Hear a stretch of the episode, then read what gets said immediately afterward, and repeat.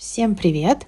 Здесь мы обсуждаем разные темы, которые так волнуют преподавателей. С вами подкаст для учителя.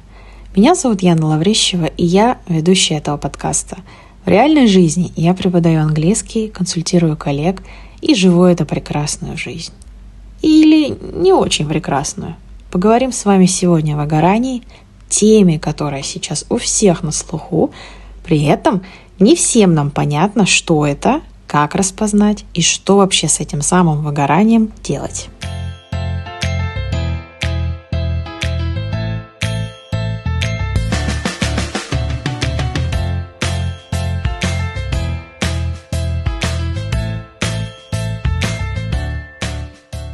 Несколько лет назад у меня был период жизни, который я сама для себя тогда характеризовала как депрессия – мой профессиональный путь начался в международной компании в отделе закупок. Работа была, честно скажу, интересная. Вот, ну, очень интересная. Каждый день поступала новая информация, было много общения с зарубежными поставщиками, но при этом эта же работа была крайне стрессовая. Каждый день нужно было решать такое количество задач, что у меня просто вот список задач мелким шрифтом не помещался на листе А4. А я не из тех людей, которые прописывают пункты типа написать письмо, сходить на обед. Нет, все это были крупные задачи, которые нужно было решать в постоянном вот этом, в перманентном темпе, быстром. И, в принципе, не было времени вообще даже вот посидеть, знаете, полистать а, какие-то там социальные сети. Вот спустя три года такой работы я поняла, что мне она, в принципе, не приносит радость. Ну вот, вот нет радости и все.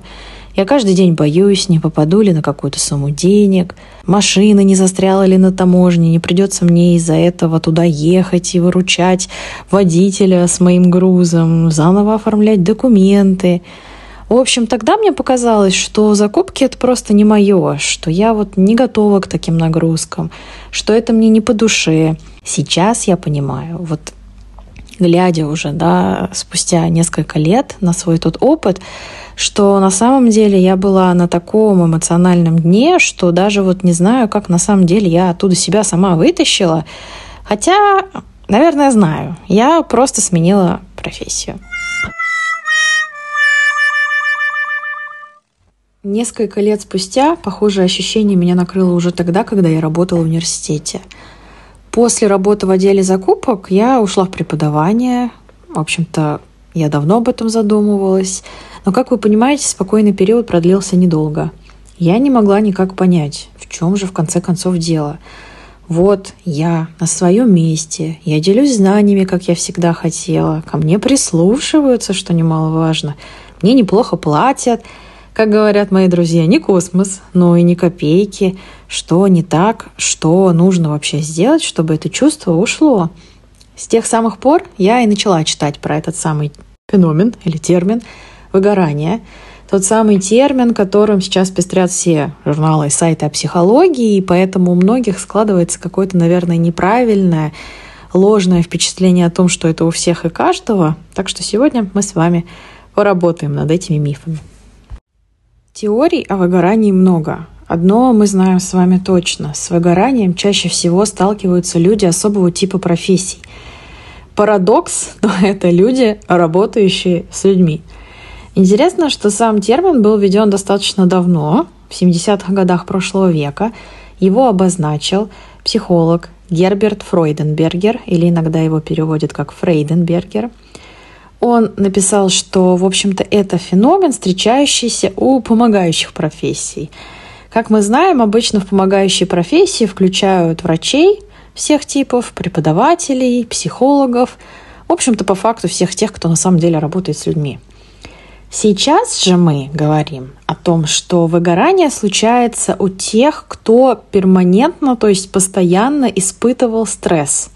А он, естественно, бывает не только у тех, кто работает с людьми и кто им помогает.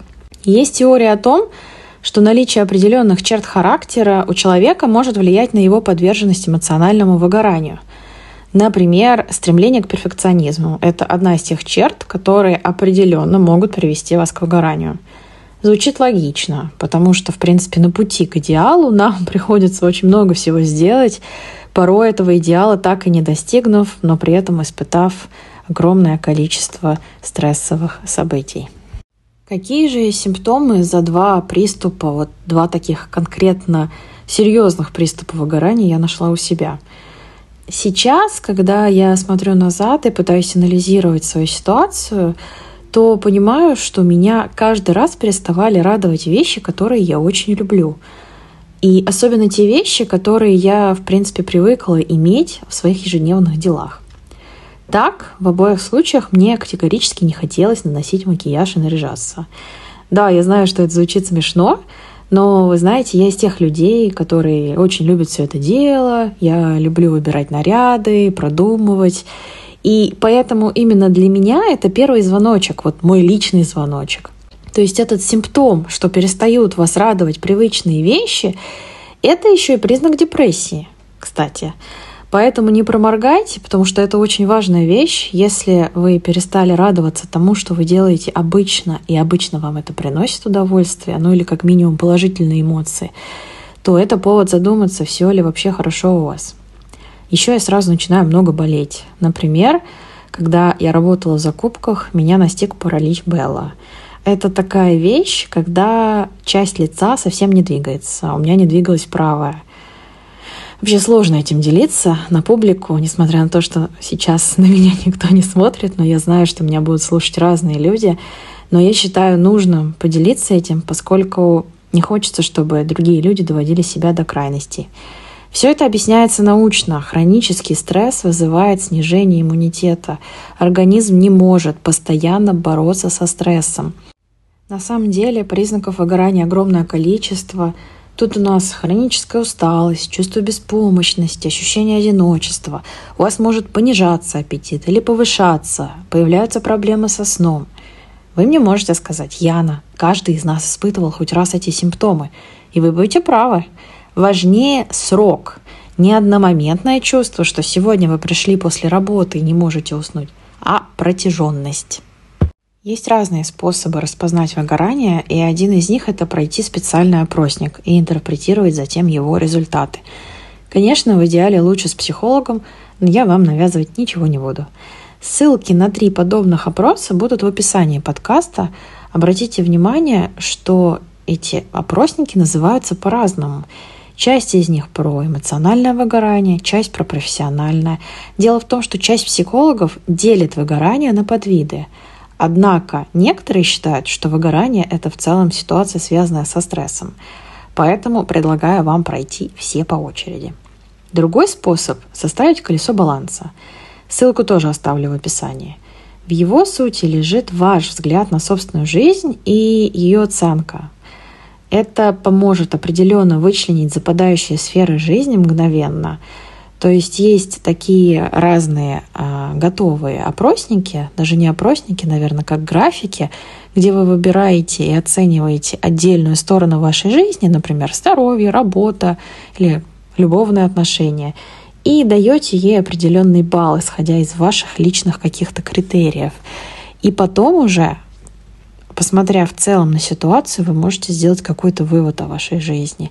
Дело в том, что когда мы просто о чем-то размышляем, нам не всегда удобно и понятно и легко распознать сложности.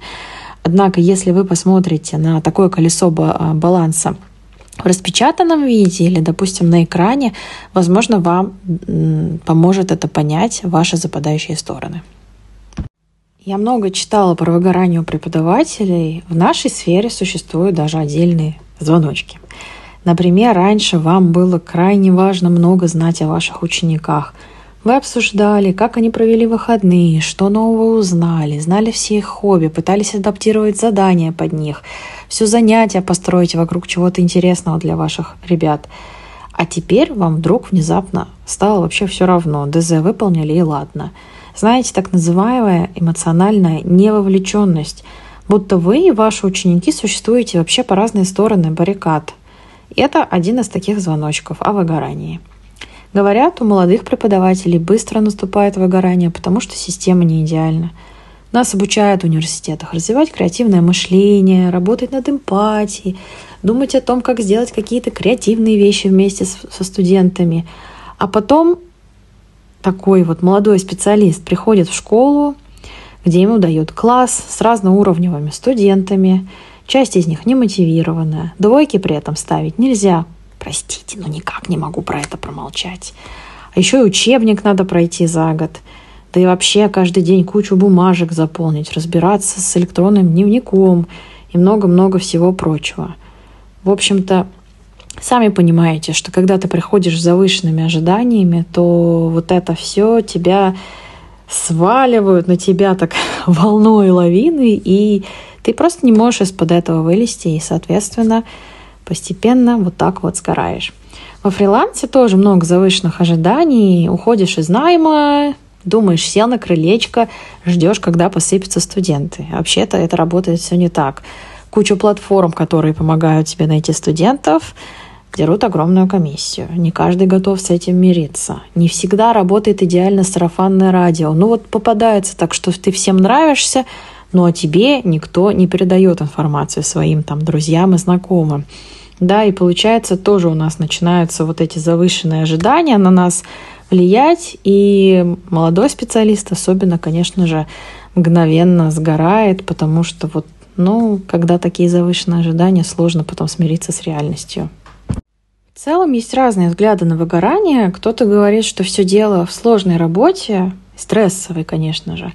Однако в основном мы подвержены совокупности факторов. То есть, как там у нас говорят, беда не приходит одна – в случае со мной, например, была не только стрессовая работа, не только она сыграла злую шутку.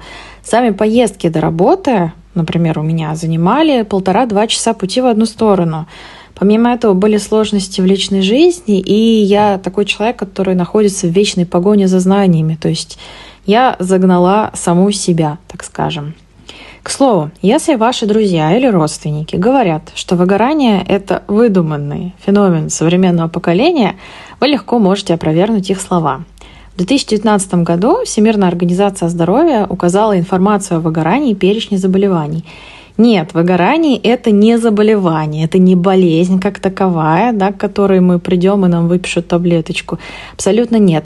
Но а, это феномен или синдром, который связан с эмоциональным истощением, и в Всемирной организации здоровья указывают, что это всемирное истощение на работе.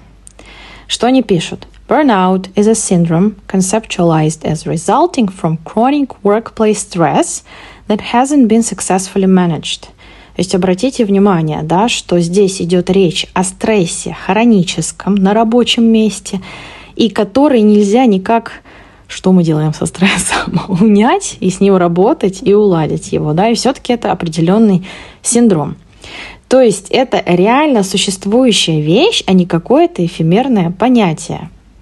Давайте с вами все-таки копнем немного глубже и разберемся с причинами. Их можно разделить на несколько типов. Мне понравилась типология с внешними и внутренними факторами. Так, сложная атмосфера на работе, жесткий упрямый босс или же напряженный график работы будут внешними факторами. Туда же отнесем постоянную проверку почты, мессенджеров. В общем, со всем этим вполне можно работать. При этом совсем не обязательно менять работу. Например, вы можете проверять мессенджеры в строго оговоренное время. То же самое с почтой. Не обязательно каждые три минуты открывать ссылку да, и нажимать на проверку почты, отвлекаться на это. Вы можете себе поставить какие-то рамки, в которые вы будете это осуществлять. Также состоит и коммуникация. Вы можете отвечать в мессенджерах вашим студентам в определенное время. А вообще, возможно, вам даже подойдет просто завести еще один телефон рабочий. Отдельно хочу сказать про график работы. В большинстве случаев все-таки преподаватели могут сокращать нагрузку. Например, отказаться от дополнительной группы в центре или университете, или же от нового индивидуального ученика на фрилансе. При этом вы можете поступать с этим немножко по-другому. Так, если у вас появляется новый студент похожего уровня вашего другого студента, вы можете объединить их в пары, тем самым абсолютно не увеличивая нагрузку в виде дополнительных контактных часов. Вы можете создать пары и группы из ваших текущих студентов. Да, это тоже э, составляет определенную работу и добавляет вам изначально, но как минимум это сокращает количество контактных часов, а именно контактные часы и составляют, по моему личному мнению, основную нашу эмоциональную нагрузку у преподавателей. Помимо этого, конечно же, мы вообще-то сами творим свою судьбу. Поэтому, на мой взгляд, если у вас есть возможность выбирать учеников, то этим надо пользоваться. Если вы фрилансер, то значит, что вы можете решать, с кем вы будете работать, а с кем нет. Для этого нужно, чтобы у вас были определенные принципы отбора студентов. Если вы создаете группы, то обязательно думаем о том, кто из студентов сможет работать в группах, а кто нет, кто будет слишком токсичным, кто будет слишком болтливым и будет портить всю атмосферу. Про босса, конечно, ситуация обстоит немножко по-другому. Да, босса, конечно, можно поменять, поменяв место работы. При этом я думаю, что часть руководителей, они вообще-то прислушиваются к своим сотрудникам. Поэтому, если у вас такой руководитель, который готов вас слушать, то вы, в принципе, всегда можете обсудить условия работы все с вами находимся в разных контекстах, поэтому что-то сложно мне посоветовать конкретно. Всех из нас разные руководители, кто-то вообще на фрилансе. Поэтому что можно поменять и с чем нужно работать, какие внешние факторы нужно менять в, ваш, в вашем случае, можете решить только вы это. Мой посыл такой – Проанализируйте ваши внешние факторы. Есть ли что-то, что прямо вас конкретно раздражает? Если да, то можно ли это поменять? Если да, ну можно ли это поменять, да, то вы это меняете, вы работаете с этим. Если нет, это нельзя поменять. Можно ли поменять свое отношение к этому? Да?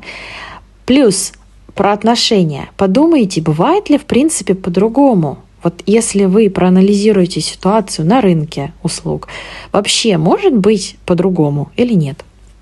Про внутренние факторы я уже сегодня немножко говорила. Здесь все больше о наших личных качествах и убеждениях. Все истории, знаете, вот про идеально сделанные задания во время учебы. А вот Маша так-то, вот про, как там говорят, сына лучшей подруги. Вот что все работают, а ты не можешь. А раньше вон женщины знаешь, что делали. Ой, а чего там вообще твою работу работать за компом сидеть и болтать? Я вам сейчас скажу страшную вещь. Люди, которые вам это говорят, о вас не заботятся, потому что все это обесценивающие фразы, то есть они обесценивают все ваши старания. Возможно, люди говорят так по незнанию. Конечно, у нас до сих пор уровень эмпатии в обществе, к сожалению, пока стремится не в ту сторону, куда хотелось бы. Однако понимание того, что уравниловку отменили много лет назад, должно уже присутствовать, потому что все-таки прошло много времени. Мы все разные. У одного человека такой запас сил эмоций, у другого совсем другой. У каждого из нас свой пройденный путь и свой запас прочности. Вечная гонка за какими-то мнимыми идеалами никого не доводит до добра. У меня определенно есть проблема с э, внутренними факторами, потому что у меня есть такая сложная штука. Мне все время кажется, что меня оценивают по выполненной работе. То есть не я сама по себе такая классная, а то, насколько я работаю. Я это поняла, на самом деле, спустя годы самоанализа, когда пыталась найти причины вот этого неуемного трудоголизма, поняла, что у меня есть попытки кому-то что-то доказать, хотя вообще нужно ли оно. И на самом деле, в первую очередь, попытки доказать даже и что-то себе. Я не уверена, что с этим есть какие-то конкретные методы борьбы. Нужно в первую очередь, наверное, понять и осознать, что главный человек в своей жизни, который должен в вас верить, это не мама, не папа, не брат, не муж, не подруга, вообще никто другой, а вы сами. То есть в моем случае это я сама, что я ценна сама по себе, потому что я уникальный человек, и такого другого на этой планете просто, ну нет. Симптомы обсудили, причины тоже. Что же мы вообще совсем делать, этим дальше будем.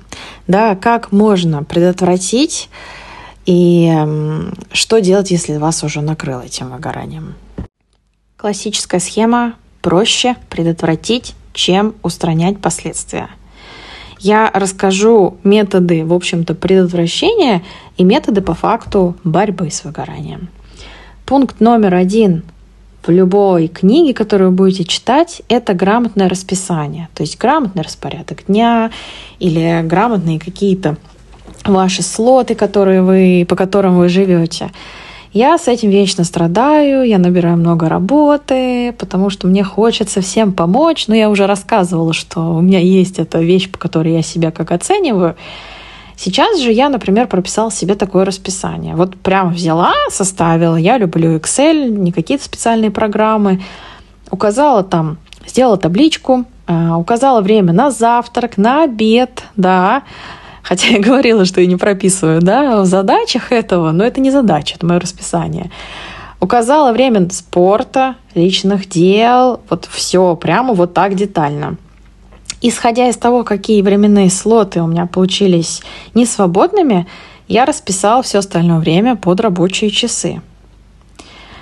То есть мне нужно реальное понимание, где я смогу отдохнуть, где я смогу подвигаться, что то самое место, на котором я сижу целый день и преподаю, не отвалилось у меня в конце рабочей недели. Как это можно сделать? По крайней мере, как в этот раз пытался это сделать я. Попробуйте пару дней посчитать, на что вы тратите время. Не с целью, чтобы себя как-то загнать в угол, что вы занимаетесь вообще не тем и тратите непонятно на что времени, время, а с целью понять, где вам времени на себя не хватает. Что я имею в виду? В этом году я работала в языковом центре и сама на себя, как самозанятая. Четыре дня в неделю у меня между последним занятием утром из дома и занятием в центре было полтора часа. При этом где-то до центра идти мне пять минут. Ну, в общем-то, час двадцать пять – это достаточно много. При этом давайте думать. Я заканчиваю занятия, начинаю собираться. В эти сборы входит, мне нужно пообедать, а вот сегодня вдруг, как назло, обеда готова нет. Начинаешь поглощать какую-то ерунду и стремиться навстречу гастриту и тому самому эмоциональному дну, поскольку грамотное питание – это все-таки важная вещь с точки зрения физиологии. Либо начинаешь готовить. В темпе вальса поглощаешь эту самую еду, приготовленную, злишься, что заранее все не успел сделать. Собираю сумку, с утра не успеваю привести себя в порядок, потому что вообще расписание непродуманное, встаю впритык к занятию – хотя бы еще расчесаться успеть перед выходом. В общем, мало времени. И по факту, пока я собираюсь вот в этой гонке, я себя, во-первых, психически чувствую абсолютно некомфортно, потому что переживаю, что ничего не успею. А потом, соответственно, устаю от того, что я не успела нормально поесть, не успела нормально приготовиться, еще что-нибудь дома забудешь в такой спешке. В общем, мало этого времени так оказалось. До меня дошло не сразу – по факту, когда я села и вот расписала, на что у меня где уходит время, поняла, что мне объективно не хватает этого времени. На самом деле я в эти полтора часа еще пыталась запихнуть а, ведение соцсетей, но это как бы вообще полное непонимание того, а, что и как у меня проходит в течение какого срока, то есть на что я трачу сколько времени. Еще один такой, не знаю, можно ли его назвать лайфхаком, Пунктик – это оптимизация процессов. Вот не везде про это пишут, но, на мой взгляд, любому преподавателю точно надо искать эту оптимизацию. Начинать с сохранения материалов. Вы помните, в предыдущем выпуске я рассказывала про сохранение материалов в удобном формате для того, чтобы вы могли к ним возвращаться и искать вдохновение. Второй плюс вот этого аккуратного сохранения — это то, что вы для себя сами оптимизируете вот этот процесс поиска на будущее. По какому бы учебнику вы ни работали, везде есть одни и те же грамматические темы, лексические. Вы можете работать со взрослыми, с детьми и сортировать так, как вам нужно, чтобы вы потом в любой момент могли найти то, что вам надо конкретно для вашего занятия, чтобы вы не тратили на это часы поисков да, начиная от того, что если вы работаете офлайн, значит, вам надо организовать ваши материалы офлайновые, то есть карточки, игрушки, книги, понимать, где что лежит, чтобы это в любой момент можно достать было и использовать. То же самое с онлайн-занятиями. Если вы это храните на диске на каком-то виртуальном, как это у вас рассортировано по группам, по уровню, чтобы вам это самим было понятно, чтобы вы могли это использовать многократно. Потом, Оптимизацию можно ввести в виде, например, автоматической проверки домашних заданий, в виде выдачи какого-то фидбэка или, допустим, рассылок домашних заданий. Да? Я, например, использую в своей работе Google Classroom с групповыми занятиями. Да, я ввожу там разово домашнее задание, оно уходит автоматически на почту моим студентам, при этом студенты всегда могут зайти на эту платформу и увидеть, что задано, не заходя даже в свою почту. Для меня это удобно, потому что я отдельно никому в каждый там чат отдельный не рассылаю. Кто-то делает общие чаты для студентов и так далее. Получается, вам не нужно отдельно каждому студенту писать. Это уже такой первый этап оптимизации, самый базовый.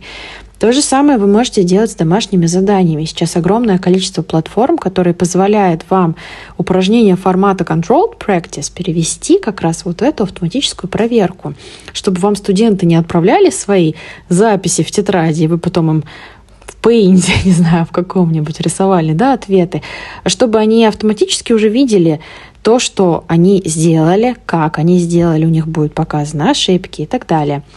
А вы, соответственно, будете, э, будете видеть, что студенты выполнили, а что нет. Разово составляем эти задания, а потом используем многократно точно так же. При этом не подумайте, я не предлагаю вам не работать совсем. Понятно, что задания на проверку продуктивных навыков, на их развитие вам все равно придется проверять ну, вручную, так скажем, да, всякие эссе или устные задания. Но то, что можно оптимизировать, почему бы не оптимизировать? Согласитесь, чтобы часть вашего времени освободить под ваши личные дела, когда вы будете читать вашу любимую книжечку или смотреть фильм. Помимо этого, я настоятельно рекомендую установить границы. Границы в чем? Помимо, конечно же, личных границ в общении со студентами, также и в границах вашего рабочего и личного времени – Здесь мы можем вернуться, конечно, к грамотному расписанию, но мне кажется, не все могут жить по расписанию, поэтому хотя бы просто установление границ может вам помочь определенно. Да, какое время у вас рабочее, а какое нет.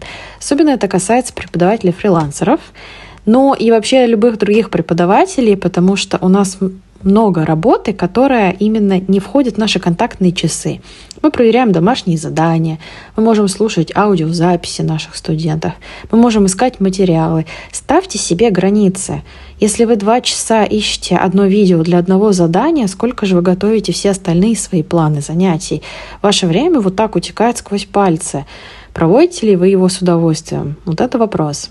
Еще один крайне важный пункт – это забота о себе. Что сюда входит? Обязательно регулярный чекап у врача. Ежегодный или даже что-то надо проходить раз в полгода.